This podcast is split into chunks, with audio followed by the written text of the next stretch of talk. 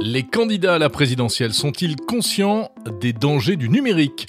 On en parle cette semaine dans Monde Numérique avec la chercheuse Laurence De Villers qui pousse un coup de gueule. Elle alerte les responsables politiques, vous l'entendrez. Si la technologie nous ouvre toutes les possibilités, est-ce qu'il faut vraiment utiliser tout ce qui est possible? Des robots qui écrivent des articles, ce n'est plus de la science-fiction. On va en parler avec une start-up française qui utilise la technologie de traitement automatique du langage, GPTJ. GPTJ est capable de vous rédiger un article de blog entier, très bien écrit, sans faute, avec un bon style.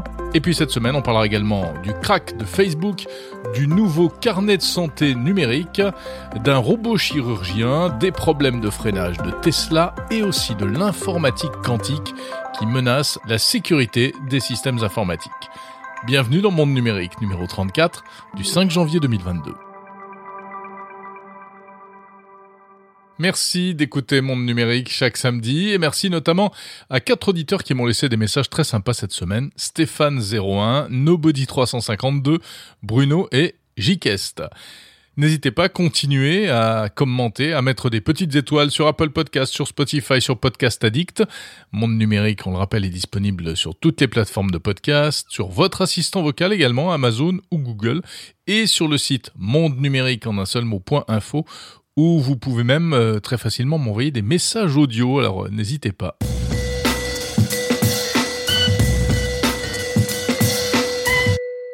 Ce n'est pas grand-chose, mais c'est peut-être un signal. Facebook, pour la première fois de son histoire, a perdu des utilisateurs alors que le nombre des usagers du plus grand réseau social du monde n'a jamais cessé d'augmenter hein, au fil des années depuis sa création, et eh bien là voilà que patatras à la fin de l'année 2021, euh, le nombre d'utilisateurs quotidiens de Facebook, alors on ne sait pas exactement d'ailleurs ce que ce ça signifie, mais ce sont les chiffres fournis par la plateforme, le nombre d'utilisateurs a diminué. Alors pas grand chose, hein, à peine un million de moins entre le troisième et le quatrième trimestre de l'année 2021. Et un million, bon, c'est quand même vraiment, vraiment pas grand-chose hein, à l'échelle de Facebook, puisque ça nous fait, euh, ça nous fait quand même encore 1 milliard 929 millions d'utilisateurs quotidiens, à ne pas confondre avec le nombre total d'inscrits, contre 1 milliard 83, donc euh, trois mois plus tôt. Alors, il n'y a pas encore de quoi s'inquiéter, visiblement, mais n'empêche, c'est un signal qui a fait beaucoup de bruit. Car même si les dirigeants évoquent euh, la concurrence de TikTok pour expliquer cette baisse, on ne peut s'empêcher d'y voir un lien, surtout avec les différents scandales qui ont touché Facebook euh, dernièrement, ces derniers mois et ces dernières années. Dans le même temps, ce sont aussi euh, eh bien, les résultats financiers de Facebook qui en ont pris un petit coup, avec là encore une très légère baisse de bénéfices. Et ça, en réalité, c'est la faute d'Apple et des nouvelles règles en matière de publicité sur l'iPhone au nom de la protection de la vie privée, des mesures qui rendent euh, désormais euh, un peu moins efficaces eh bien, les, annonces ciblées proposées aux annonceurs par Facebook. Alors en tout cas, conséquence, l'action Facebook a chuté en bourse après ces annonces. ces dernières 40 heures, la, valorisation de l'entreprise a perdu 200, 250 milliards euh, très rapidement. Bon, pour autant, le groupe Meta, on vous rassure, se porte toujours aussi bien, pas de danger, avec 2,82 milliards d'utilisateurs quotidiens pour l'ensemble des applications Facebook, WhatsApp, Instagram, Messenger, etc. Quand on parle de Facebook, le métavers n'est pas loin. Et désolé pour ceux qui trouvent que je parle un peu trop parfois de métavers, mais c'est vrai qu'il se passe euh, quasiment chaque semaine des choses dans euh, ces futurs mondes virtuels. Alors cette semaine, c'est le groupe français Carrefour qui a annoncé avoir acheté un terrain dans le métavers. 36 hectares dans le monde virtuel euh, Sandbox. The Sandbox, c'est une sorte de jeu vidéo, vraiment les prémices d'un métavers. Carrefour aurait investi environ 300 000 euros payé en crypto-monnaie évidemment, en Ethereum. Et la directrice de l'innovation de Carrefour, Elodie Pertuiso, l'a annoncé elle-même sur Twitter en début de semaine, euh, très fièrement. Carrefour est engagé dans une démarche, il faut le dire, assez forte en matière d'innovation dans, le numérique. Hein. D'ailleurs, vous aviez déjà pu entendre dans Monde Numérique euh, Elodie Pertuiso à propos de l'ouverture à Paris de cette euh, première supérette hyper connectée, sans caisse, pilotée par intelligence artificielle. Que va faire Carrefour dans ce métavers? Pour l'instant, on ne sait pas trop, le groupe n'est pas très bavard ni très précis sur ses intentions. Il est seulement question d'organiser des événements virtuels, par exemple comme des lancements de produits. Et puis on comprend bien que l'idée c'est surtout de se lancer dans l'aventure dès le début. Le métavers fait beaucoup parler de lui en ce moment, intéresse euh, beaucoup les marques qui sont intriguées mais ont envie d'y être. Tout cela est-il bien sérieux ou est-ce que c'est juste un effet de mode? En tout cas, Carrefour ne sera pas seul puisque d'autres marques comme Adidas ont également acheté du terrain, des terrains virtuels dans euh, The Sandbox. Tout cela rappelle quand même furieusement ce qui s'était passé au début des années 2000 avec le jeu en ligne Second Life, hein, où toutes les, compagnies s'étaient euh, précipitées. Et le fait est qu'aujourd'hui, il n'en reste pas grand-chose. Le métavers, on va en reparler dans un instant avec la chercheuse Laurence De Villers. On en parlera d'ailleurs pas forcément en bien. C'est une petite révolution, on va dire ça, en matière de santé, de e-santé en France. Le gouvernement a lancé cette semaine le carnet de santé dématérialisé. Alors ça s'appelle Mon Espace Santé et c'est un service en ligne qui permet de stocker tout ce qui concerne notre santé antécédents médicaux, traitements, allergies, vaccinations, etc., etc. Le but, c'est d'avoir euh, un suivi d'abord et puis de pouvoir communiquer facilement toutes ces informations à un médecin lorsqu'on arrive en consultation. Alors pour des raisons de protection de la vie privée, d'ailleurs, tous les professionnels de santé n'auront pas accès à toutes les données. Par exemple, un opticien ne peut pas accéder à vos résultats d'analyse de sang. Euh, il y a une messagerie sécurisée aussi qui permet d'échanger des documents médicaux avec euh, les organismes de santé. Hein. C'est quand même mieux que de s'envoyer des radios ou des résultats d'analyse par email, tout simplement, ce qui n'est pas du tout respectueux de la confidentialité euh, médicale. Et puis en termes de sécurité, c'est pas terrible. Le système Mon Espace Santé est en principe évidemment hyper sécurisé. C'est important parce qu'on sait qu'il y a beaucoup d'attaques sur les systèmes et sur les organismes de santé, hein, euh, car les données de santé ont beaucoup de valeur aux yeux des hackers et des voleurs de données. Et ce système remplace donc le dossier médical partagé qui existait déjà, qui avait été lancé en 2019 mais qui n'a jamais vraiment fonctionné, personne ne le connaissait en fait. Alors, pour utiliser ce nouvel outil, bien c'est simple, hein, il suffit d'aller sur le site mon espace santé en un seul mot.fr. D'abord, il faut créer son compte avec son numéro de sécu, sa carte vitale, il y a une petite gymnastique avec des codes secrets, ça c'est le côté un peu énervant de la chose. Puis après, une fois que c'est fait, bah ça marche euh, et on peut se connecter chaque fois qu'on en a besoin. Il n'y a pas d'application mobile pour l'instant, tout est, en version web, mais ça fonctionne aussi très bien sur smartphone. Et donc ce carnet de santé dématérialisé est lancé par l'État, euh, ce qui évite euh, d'avoir à utiliser les applications du même genre d'Apple ou de Google, qui sont très bien faites, mais qui posent évidemment un certain nombre de questions en matière de protection des données et, et de souveraineté numérique. Bref, on a un peu l'impression enfin d'entrer dans la santé, dans la e-santé du 21e siècle. Justement, à propos de santé, seriez-vous prêt demain à vous faire opérer par un robot? Alors pas juste un robot qui sert à assister les chirurgiens comme euh, le célèbre robot Da Vinci, hein, déjà utilisé dans plusieurs hôpitaux à travers le monde, non, mais par un robot qui vraiment ferait le travail entièrement seul de manière autonome. Aux États-Unis, c'est ce qui vient d'arriver. À l'université John Hopkins, des chercheurs ont fait procéder à une intervention chirurgicale par un robot. Alors un truc assez sérieux d'ailleurs consistant à connecter ensemble deux parties d'intestin, ça s'appelle une anastomose intestinale. C'est une opération très délicate car la moindre fausse manipulation peut entraîner de, de graves complications. Mais rassurez-vous, ce n'était pas un être humain, c'était sur des porcs à titre expérimental. Quatre porcs ont été opérés par ce robot américain qui s'appelle Star et cela s'est très bien passé. Selon les chercheurs, le résultat aurait même été meilleur que lorsque ce type d'opération est réalisé par des humains. Il s'agit d'un robot spécialement conçu pour des interventions sur euh, ce qu'on appelle des tissus mous et donc qui est euh, ce qui est particulièrement difficile à gérer pour un robot parce que eh bien il y a parfois des mouvements euh, de tissus inattendus et la machine doit s'adapter en permanence. Apparemment ce robot Star s'en sort parfaitement bien. Il utilise un système de guidage vidéo avec de la, de la vision en 3D et euh, bon, il ne va pas opérer tout de suite des êtres humains de manière autonome, hein, cela dit. Il va d'abord être utilisé pour assister des médecins humains dans des tâches euh, néanmoins particulièrement délicates et surtout répétitives, car c'est là où visiblement il excelle.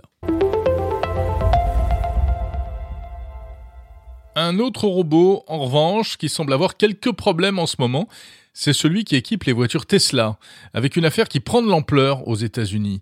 Certaines Tesla se mettraient à freiner subitement de, manière, euh, automatique sans raison. On appelle ça les freinages fantômes.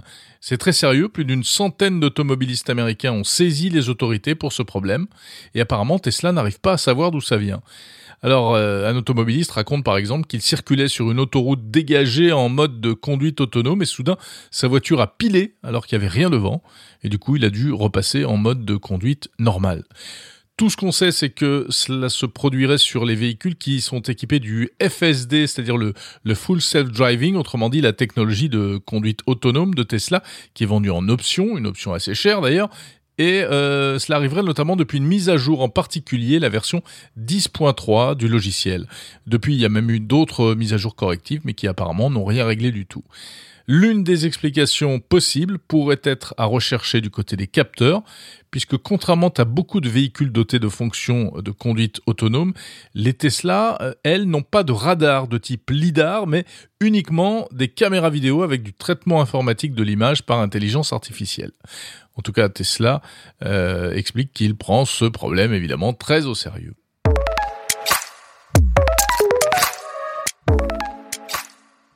On va passer aux interviews de la semaine de Monde Numérique. Dans un instant, on va parler d'écriture générée par ordinateur. Vous allez voir, c'est passionnant. On va aussi parler d'informatique quantique. Mais avant cela, eh bien, un coup de gueule. Le coup de gueule de la chercheuse Laurence de Villers, spécialiste des robots et de l'intelligence artificielle. Laurence de Villers s'inquiète que l'on développe de plus en plus d'applications pas forcément très utiles et qui peuvent même présenter des dangers comme le fameux métavers et en plus sans prendre en compte la menace environnementale. Alors elle lance un appel aux candidats à la présidentielle. Voilà, on aime bien se poser toutes les questions dans ce podcast, sans parti pris. Mais quand même, si vous avez des inquiétudes par rapport au futur, alors surtout n'écoutez pas ce qui suit. Bonjour Laurence de Villers. Bonjour Jérôme. Laurence de Villers, professeure à la Sorbonne, chercheuse en, intelligence artificielle au CNRS, auteur de plusieurs livres, notamment Les robots émotionnels, euh, des robots et des hommes. Et vous signez tout récemment un, un petit ouvrage qui s'appelle Vague IA à l'Élysée. Alors on voit bien où vous voulez en venir. Hein, on s'approche de l'élection présidentielle. Ce livre, c'est vraiment c'est une sorte de, manifeste pour euh, pour la prise en compte des enjeux liés à l'intelligence artificielle. C'est ça. Bah, c'est important parce qu'en fait, l'écologie, là, je crois que tout le monde a compris hein, qu'il y avait euh, un problème euh, de dépenses d'énergie, euh, de CO2. voilà, on, a à peu près compris qu'il fallait faire quelque chose, qu'il y avait une espèce d'urgence. Pour le numérique, a priori pas. Et je pense que là, il y a un manque de compréhension de la transformation de nos vies, de la société sur le long terme.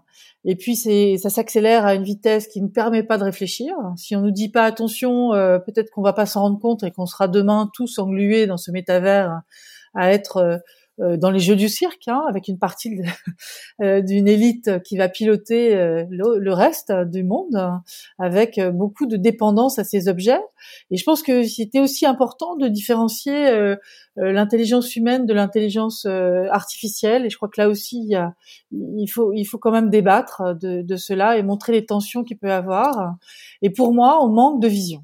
Voilà. Le, le, point fondamental pour moi, c'était, euh, même si actuellement dans le gouvernement actuel avec lequel j'ai beaucoup travaillé aussi, euh, je vois d'énormes points positifs. Il me semble que euh, on manque de vision globale.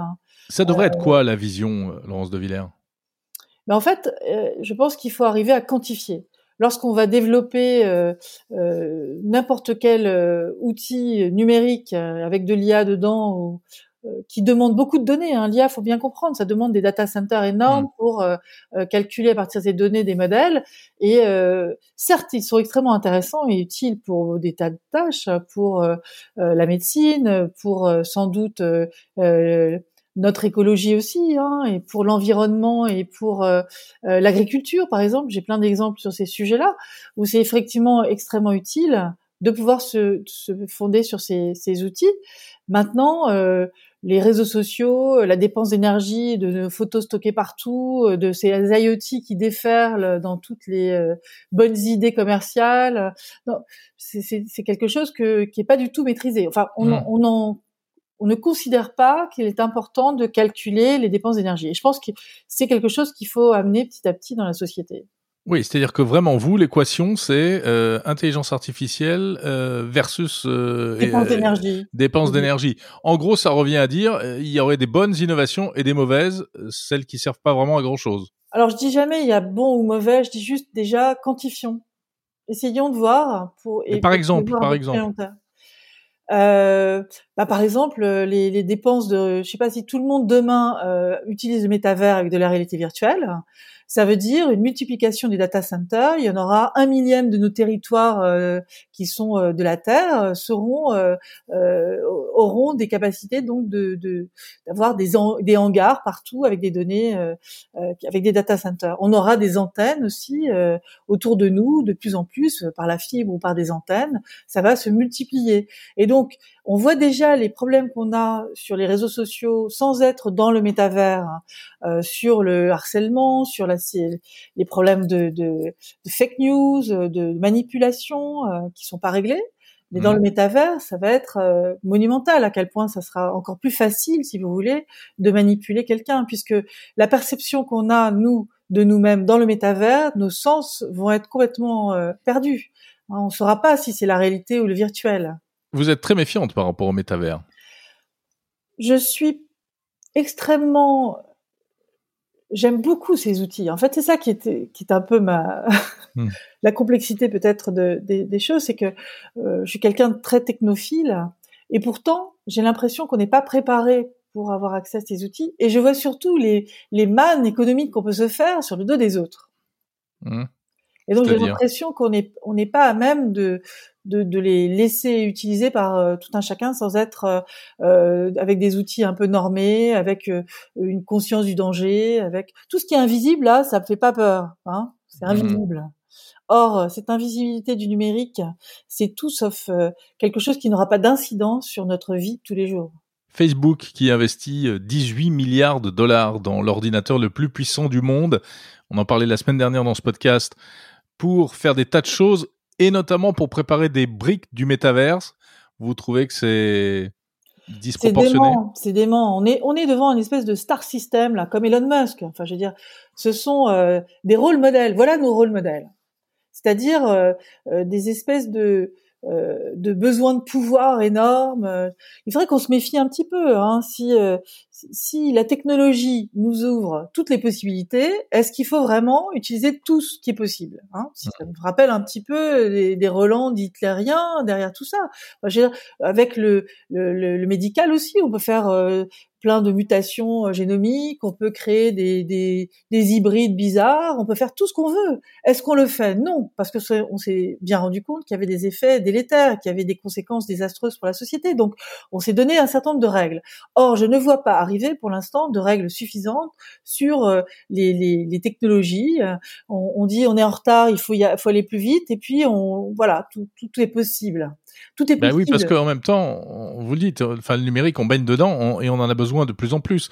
Et, typiquement en France et en Europe, on a, on est en retard sur certaines technologies. Donc oui, il y a une, une espèce d'accélération. Est-ce qu'il n'y a pas une espèce de frilosité euh, française, européenne euh, naturelle On a toujours un peu peur de, de tout ça finalement. Je crois que c'est pas ça qu'il faut voir. Faudrait pas que, on veut pas que ça aille trop vite. Non, non, non, non. Je pense pas. Je pense qu'au contraire, on a en fait en face de nous euh, le transhumanisme aux États-Unis hein, qui, qui cavale, avec l'idée qu'on va être euh, amélioré par des machines, on va vivre plus longtemps, on va recopier notre cerveau sur des machines, euh, on aura des implants et on ira directement se connecter sur Internet. Tout un tas de choses qui ne sont pas vérifiées, qui sont pas scientifiquement prouvées, qui sont du fantasme.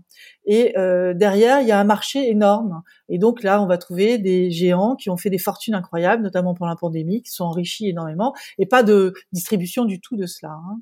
Donc mmh.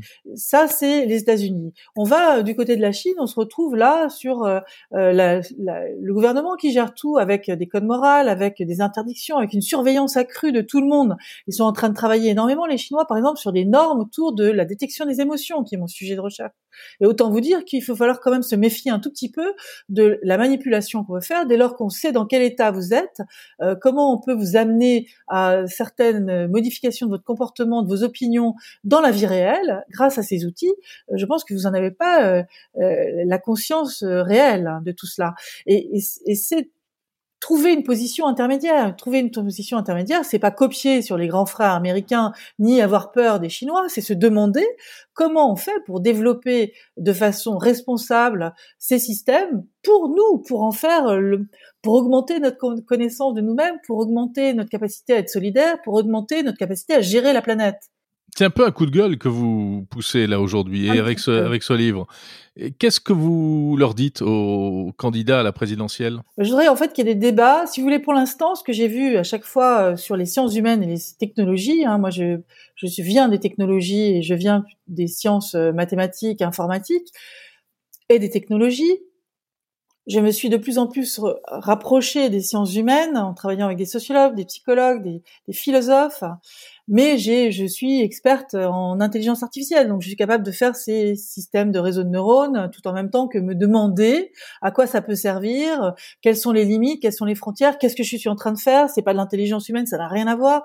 Comment on pourrait expliquer mieux ces systèmes Et je me rends compte que ces deux mondes-là ne se rencontrent quasiment jamais.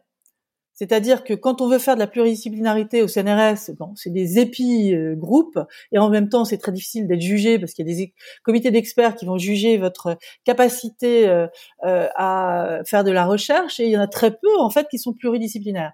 Quand je vois le rapport de Monsieur Brunner, qui est excellent, mais il est très science humaine, on n'a pas le minimum de ce qu'il faudrait faire sur la technologie pour ouvrir le débat, c'est-à-dire ouvrir le capot de la voiture, savoir comment on peut faire.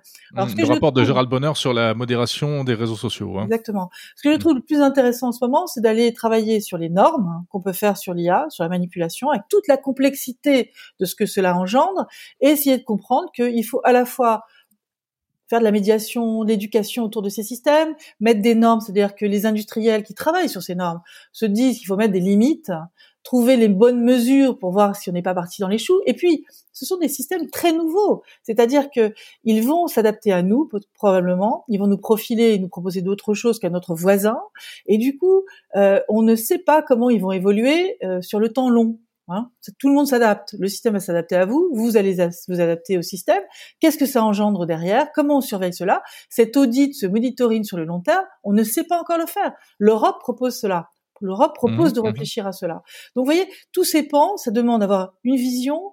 On part sur des choses totalement inutiles et sur euh, surtout un, un, vide sidéral. Euh, et on y va tranquillement dans ce grand jeu vidéo tous ensemble. Pourquoi? Je ne sais pas. Et donc, il faut une gouvernance, voilà, de tout cela, une vision. Et moi, j'appelle à ce que euh, le prochain gouvernement ait un ministère sur le long terme, sur une vision, en tout cas, du numérique et de l'écologie.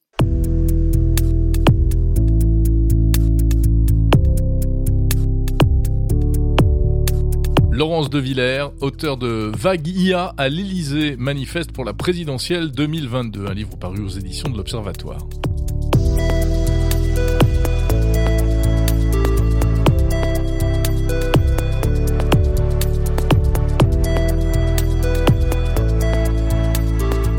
Vous ne le savez peut-être pas, mais vous avez sûrement déjà lu sur Internet des textes des textes commerciaux ou autres, qui n'ont pas été écrits par des humains, mais par des logiciels, par des intelligences artificielles. On appelle ça le traitement automatique du langage. Ce n'est plus de la science-fiction, c'est aujourd'hui une réalité des IA sont capables de mouliner des mots pour en faire des phrases qui sont intelligibles par l'être humain, et tout cela à partir de données collectées ici ou là. C'est même utilisé dans le journalisme par certains médias pour euh, rédiger des articles simples hein, comme des résultats sportifs, des résultats financiers ou des résultats électoraux. Mais comment ça marche exactement le traitement automatique du langage? Eh bien je vous propose d'en savoir plus tout de suite avec un professionnel. Bonjour Julien Salinas. Bonjour, merci de me recevoir. Vous êtes fondateur de NLP Cloud, une, une, petite startup qui est à Grenoble et qui est donc spécialisée dans le traitement automatique du langage. Vous, vous entraînez des intelligences artificielles pour qu'elles apprennent à parler, en tout cas à écrire aussi bien que nous. Euh, c'est ça?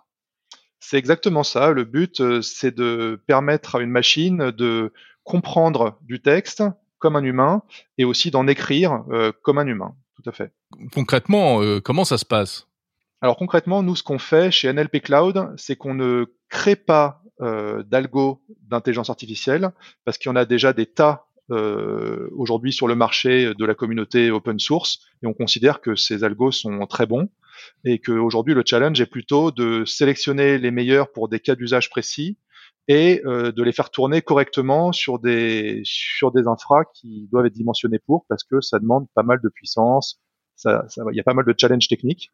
Donc nous, mhm. notre métier, c'est plutôt ça, c'est prendre ces meilleurs algos euh, d'intelligence artificielle pour le traitement du texte et les mettre à disposition facile des développeurs, des data scientists qui ensuite les appliquent euh, dans leurs propres produits. Alors vous, avez, vous utilisez une technologie qui s'appelle GPT-J euh, et qui est concurrente d'une autre qui est euh, la plus connue à ce jour en fait hein, pour ce qui est de la génération de langage. Alors tout le monde ne connaît pas évidemment, mais dans les dans les milieux un peu qui s'intéressent à ça, bah, c'est GPT-3. Euh, ce nom un peu bizarre euh, vient des, États-Unis en fait, hein, d'une fondation, je crois, qui s'appelle OpenAI, derrière laquelle il y a Elon Musk. Voilà, ça c'est très connu. Et vous, vous avez choisi donc euh, une autre techno. Euh, pour quelle raison? Alors, euh, c'est une très bonne question. Effectivement, GPTJ aujourd'hui, c'est ce concurrent de cet énorme modèle euh, qui est en fait le plus gros modèle aujourd'hui qu'on ait créé, qui s'appelle GPT-3. Donc, quand je dis modèle, ce sont des algorithmes pour le traitement du texte. Aujourd'hui, dans le traitement du texte, le plus gros qu'on ait réussi à faire, le, plus avancé, euh, ce sont euh, les Américains qui l'ont fait effectivement via OpenAI, qui s'appelle GPT-3. Il est super puissant, il permet de de comprendre des tas de choses, il permet d'écrire des, des, articles entiers de blog, euh, il permet de, de, faire du chat, il permet de faire du résumé de texte, de la paraphrase, il permet de faire euh, pas tout, je dirais, mais quand même beaucoup de choses et à un niveau qu'on n'avait encore jamais euh, atteint et ça permet d'ouvrir des tas de, de, de, des tas de pistes, euh, de tas de nouveaux produits qui se créent là depuis euh, peu de temps. Euh, grâce à ça. Euh, alors l'inconvénient, c'est que vous avez évoqué le mot fondation, donc c'est intéressant parce qu'effectivement à l'origine OpenAI c'était une fondation et au début les modèles, euh, les, les algos créés par OpenAI étaient open source.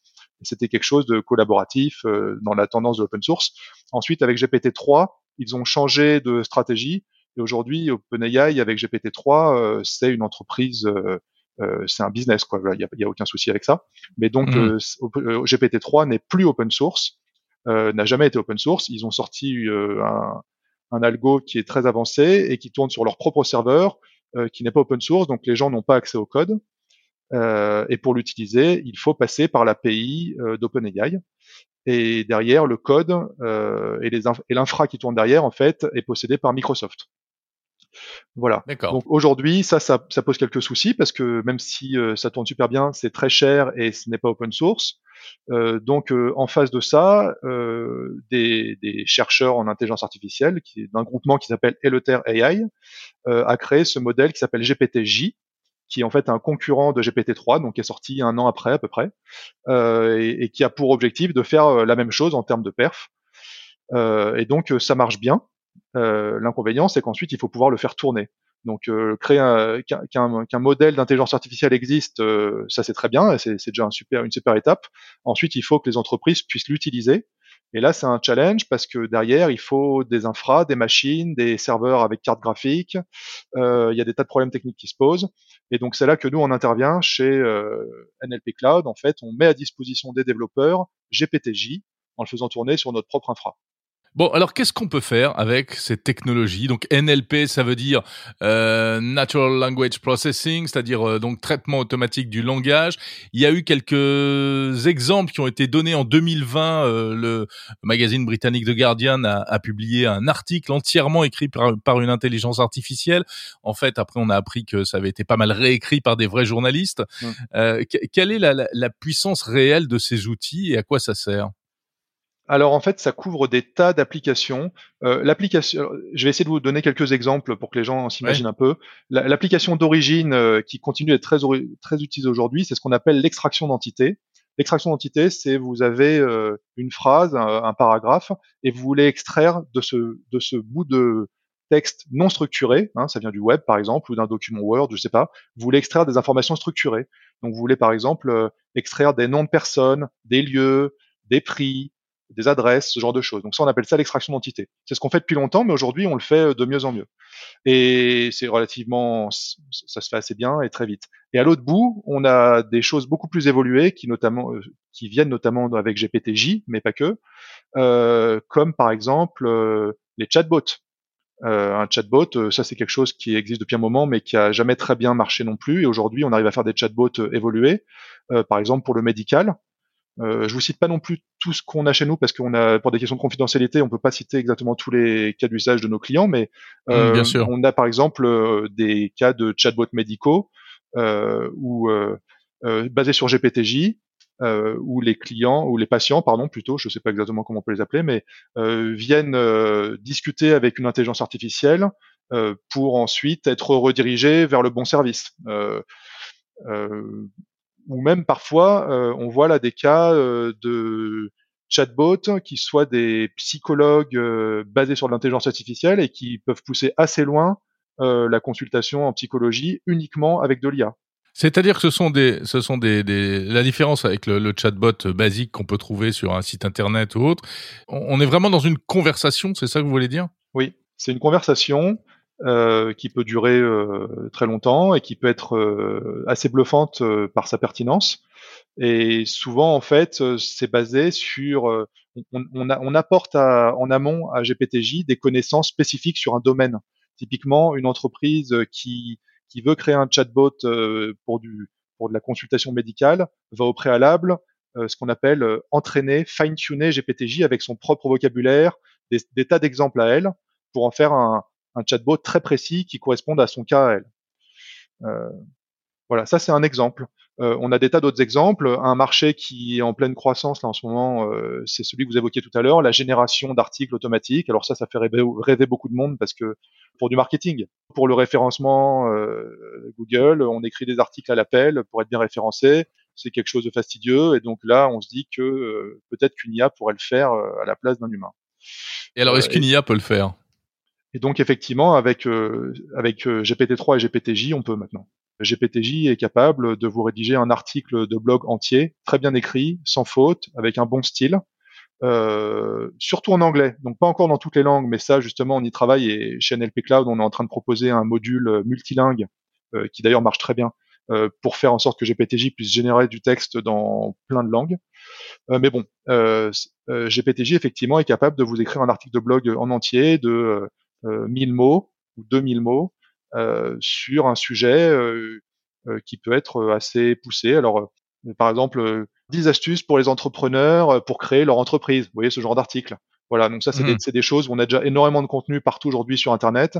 Euh, ce que font ces algos, c'est qu'en fait ils, ils, prennent ce contenu qui est, qui est déjà partout, euh, ils le remoulinent, ils en sortent un nouveau contenu qui est complètement original, mais qui se base quand même à la base sur du contenu présent un peu partout sur Internet et alors, comment fonctionnent euh, ces technologies, euh, Julien Salinas? Parce qu'évidemment, un, robot comme ça ne, comprend pas ce qu'il écrit, en fait. Ça, c'est une, une, une bonne question. Euh, en fait, derrière, c'est des maths. c'est des maths, c'est des matrices, des calculs de matrices, des produits de matrices dans tous les sens, des vecteurs. Donc, c'est vraiment des maths. Qu'on applique à, du, à du texte. Donc en fait, le but, c'est de convertir en premier ce texte en entité applicable ensuite pour du calcul mathématique. Euh, et derrière, euh, c'est des algos très puissants qui vont faire du calcul et qui vont ensuite vont, vont, vous ressortir ensuite des chiffres qu'on va ensuite reconvertir en texte, mais ça c'est presque un détail. Et donc c'est pour ça que derrière, c'est des modèles statistiques et tout ça qu'on appelle les réseaux de neurones et qui sont de plus en plus poussés, qui demandent de plus en plus de puissance de calcul et c'est pour ça qu'aujourd'hui, le challenge, c'est de les faire tourner euh, correctement. Et donc, il faut des cartes graphiques. Parce que les cartes graphiques, en fait, à l'origine, ça avait été créé pour les jeux vidéo euh, et puis pour la vidéo. Et on s'est rendu compte un peu par hasard que ça marchait aussi très bien pour l'intelligence artificielle parce que c'était un peu le même type de calcul. Des calculs de décimales, euh, de matrices, ce genre de choses. Et donc aujourd'hui, on fait tourner ces algorithmes de machine learning sur des cartes graphiques la plupart du temps parce que ça va plus vite mais derrière, ce sont des maths et des stats. Voilà. Comment euh, vous voyez le futur par rapport à ces technologies? Qu'est-ce qui n'est pas possible aujourd'hui et qui devrait être possible demain? Je pense que ce qui va être possible, alors il y a pas mal de choses là qui sont en train de bouger. Ce qui n'est pas encore possible aujourd'hui et qui va bientôt être possible, c'est la capacité de ces algos à euh, auto-apprendre en fonction du en fonction de, de contenu internet, par exemple. Aujourd'hui, le problème avec euh, GPT-3, GPT-J, puis tous les algos qu'on utilise, c'est qu'ils ont été entraînés à un instant T avec une certaine connaissance, et une fois que vous êtes entraînés, c'est fini. Euh, donc typiquement, si GPT-J et GPT-3 ont été entraînés avant le Covid, ils ne peuvent pas vous parler du Covid. Et quand vous leur posez des questions qui parlent du Covid, ils vont peut-être pas, ils vont peut-être pas être complètement pertinents parce qu'ils comprennent pas bien les nuances sur le sujet. Euh, donc pour ça, euh, ce qui est possible aujourd'hui, c'est de réentraîner le modèle avec vos propres données, mais c'est un peu fastidieux. Et donc en fait, euh, je pense que ce qui va bientôt arriver, c'est qu'en fait ces modèles vont bientôt être capables de automatiquement crawler le web quand vous leur posez des questions, quand vous discutez avec eux, pour automatiquement se réenrichir de, de, de, de données à la pointe. Donc on n'en est pas encore là, mais je pense que là on va on va quand même y arriver à un moment. Merci beaucoup Julien Salinas, fondateur de la société NLP Cloud.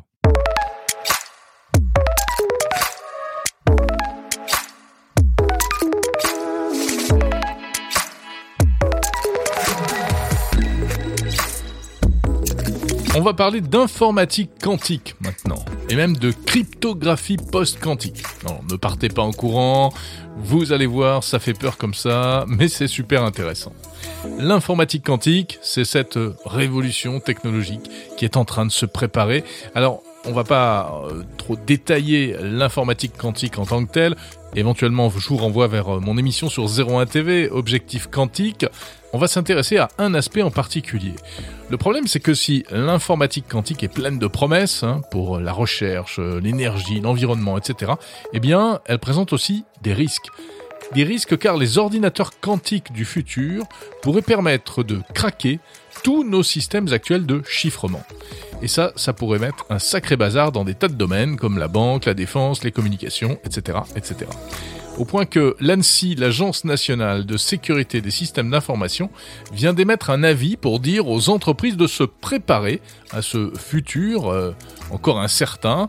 Alors j'ai eu envie d'en savoir plus et, et pour ça j'ai interrogé un spécialiste de l'ANSI précisément qui a bien voulu répondre à mes questions. Bonjour Sébastien Kunzjak. Bonjour. Vous êtes sous-directeur adjoint expertise de l'ANSI. Alors l'ANSI, c'est l'Agence nationale des systèmes d'information, autrement dit, euh, cette agence gouvernementale chargée de la sécurité informatique euh, de l'État, des grands corps d'État, de certaines grandes entreprises également. Euh, et on va parler de, ce sujet un peu étrange. L'informatique quantique qui est en train d'arriver serait donc une menace pour tous les systèmes actuels de cybersécurité. Hein. Et l'ANSI a récemment émis un avis à propos de ce qu'on appelle la cryptographie post-quantique. Est-ce qu'on peut expliquer de, manière euh, euh, compréhensible de quoi il s'agit exactement, euh, Sébastien? Alors, donc les, méthodes cryptographiques qui sont menacées, elles sont présentes dans tout un tas de systèmes. Donc, ça peut être votre smartphone, un ordinateur, un navigateur web. Quand vous communiquez avec votre banque depuis votre navigateur web, c'est l'exemple classique, en fait, votre navigateur web chiffre les données que vous envoyez euh, pour euh, qu'elles ne soient pas écoutables et aussi d'ailleurs qu'elles ne soient pas modifiables en route. Et euh, les méthodes employées, par exemple dans, ce contexte-là, sont vulnérables à, l'ordinateur quantique. Ça concerne aussi, donc ça c'est pour le grand public, hein, l'ordinateur, le téléphone, mais ça peut concerner aussi des téléphones gouvernementaux, des, des communications étatiques. Euh, à peu près partout où on utilise de la cryptographie aujourd'hui, et bon, bien que la cryptographie soit pas très visible, elle, elle est réellement partout. Et alors ça veut dire que euh, le ou les futurs ordinateurs quantiques seront tellement puissants qu'ils pourront faire sauter toutes ces sécurités? Oui, alors la comparaison, on a souvent cette comparaison de puissance euh, avec les ordinateurs actuels. On dit qu'ils sont beaucoup plus puissants. Si on veut être un tout petit peu plus précis, euh, ils sont pas plus puissants pour résoudre n'importe quel problème. Ils savent très bien résoudre certains problèmes particuliers. Euh, donc, demain, vous n'aurez pas un ordinateur quantique sous votre bureau qui fera la même chose que votre ordinateur actuel, mais euh, beaucoup plus vite, beaucoup mieux. Euh, mais par contre, donc c'est pas une machine généraliste, donc elle va intéresser des gens qui veulent résoudre des problèmes précis que cette machine résout très bien et euh, manque de chance pour nous dans ces problèmes liés à la cryptographie. Bon, et alors qu'est-ce qu'on peut faire, euh, Sébastien Kunzjak? Ce qu'on peut faire, bah, c'est basculer sur euh, des algorithmes différents qui, eux, ont été conçus pour résister à l'ordinateur quantique. Donc il y a un, effort de recherche qui n'est pas nouveau, hein, qui, est, lancé depuis plusieurs décennies, je pense sans exagérer, mais qui s'est considérablement accéléré ces cinq dernières années euh, pour euh, aboutir à des nouveaux standards de cryptographie qui puissent remplacer ce qu'on utilise aujourd'hui et qui ne soient pas vulnérables à l'ordinateur quantique. Et donc, euh, la, l'ANSI euh, a récemment proposé un, une sorte de calendrier d'évolution euh, de la cryptographie, euh, de l'usage de la cryptographie pour un, mettre en œuvre cette, ces nouveaux algorithmes. Mais alors, si l'ordinateur quantique euh, n'arrive pas avant, euh, je ne sais pas, 5, 10, 15 ans, euh, pourquoi s'occuper de ça dès maintenant? Alors, pour qui, qui, doit s'occuper de ça? C'est relié à une autre question. Qui doit s'occuper de ça? Je, je, pense qu'il ne faut pas être trop anxiogène et pour les particuliers, par exemple, il n'y a pas tellement lieu de s'occuper de ça dès maintenant. Par contre, il y a des catégories d'utilisateurs qui manipulent des données qui doivent être protégées pendant longtemps donc euh, notamment certaines données gouvernementales, hein, mais pas exclusivement. Et là, euh, il y a lieu effectivement de s'en préoccuper dès maintenant parce que des données chiffrées peuvent être enregistrées. Euh, et puis, à supposer que ce sont des données qui ont encore de la valeur dans, dans 10 ans, eh ben, ça vaudra toujours le coup dans 10 ans quand l'ordinateur quantique sera là, de, de les déchiffrer à ce moment-là. Mhm. Bon, en disant ça, on voit bien aussi qu'il y a énormément de données qui n'auront plus aucune valeur dans 10 ans. Et donc, euh, pour ces données-là, il n'y a pas tellement lieu de euh, s'inquiéter. Si vous avez une donnée qui doit rester secrète dans les six prochains mois, euh, il n'y a pas tellement besoin de se préoccuper de la menace quantique. oui, bien sûr. Mais en revanche, on imagine que pour des informations militaires ou autres, c'est pas la même histoire. Pour certains types d'informations gouvernementales, oui, c'est parfaitement justifié de euh, se préoccuper de cette menace. Et aussi, il y a des questions un peu réglementaires là derrière. Là, je ne vais pas vous, vous, barber avec trop de réglementation, mais euh, les données euh, dites classifiées de défense, donc pour lesquelles on, a, on impose un saut anciennement secret défense, confidentiel défense. Aujourd'hui, la terminologie a un peu changé, mais peu, peu importe. Ces données-là, légalement, doivent être protégées pendant 50 ans, 60 ans. Donc, réglementairement, on est un peu obligé de se poser la question. Et alors, est-ce que les, les grandes entreprises et les, les, organismes et les institutions françaises sont, sont bien préparés à ce risque? Alors, euh, c'est difficile de répondre directement parce que les entreprises, elles, elles mettent en œuvre euh, des moyens de cryptographie qui sont ce qu'il y a de disponible dans, dans le marché. Vous pouvez vous préoccuper de ce risque-là, mais si vous n'êtes pas en mesure d'acheter un produit qui met en œuvre euh, les bonnes méthodes cryptographiques, vous aurez des difficultés à euh, vous protéger. Parce qu'en général, euh, les entreprises ou les administrations d'ailleurs ne mettent pas en œuvre elles-mêmes la cryptographie, elles achètent des, moyens ou éventuellement des services qui les mettent en œuvre. Donc le problème aujourd'hui, c'est un problème industriel, c'est un problème de déployer ces méthodes dans des produits. Et euh, c'est un problème assez difficile parce qu'il y a des questions de compatibilité. Si quelqu'un implémente euh, ces nouvelles méthodes dans son produit, mais du coup son produit ne peut pas dialoguer avec d'autres produits qui, eux, n'ont pas encore fait euh, franchi le pas, eh ben, euh, en fin de compte, on a un système qui n'est peut-être pas utilisable à la fin. Donc, c'est toute une industrie qui doit migrer et euh, particulièrement dans le monde du matériel, c'est un mouvement qui est lent et, qui va prendre beaucoup de temps. Dans le monde logiciel, ça peut aller plus vite. D'ici cinq ans, euh, pour les applications grand public, alors qui sont peut-être pas celles qui euh, le nécessitent le plus, on, aura un déploiement euh, d'algorithmes post-quantiques relativement abouti.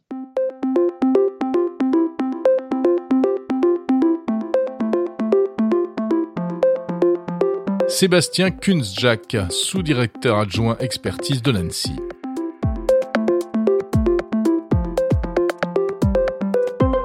Voilà, c'est la fin de Monde Numérique. Merci d'avoir écouté cet épisode jusqu'au bout. La semaine prochaine, on parlera notamment de robots, de robots et d'exosquelettes. N'hésitez pas d'ici là euh, à commenter et à noter Monde Numérique en mettant des petites étoiles sur les plateformes de podcast. Je vous salue, à samedi prochain.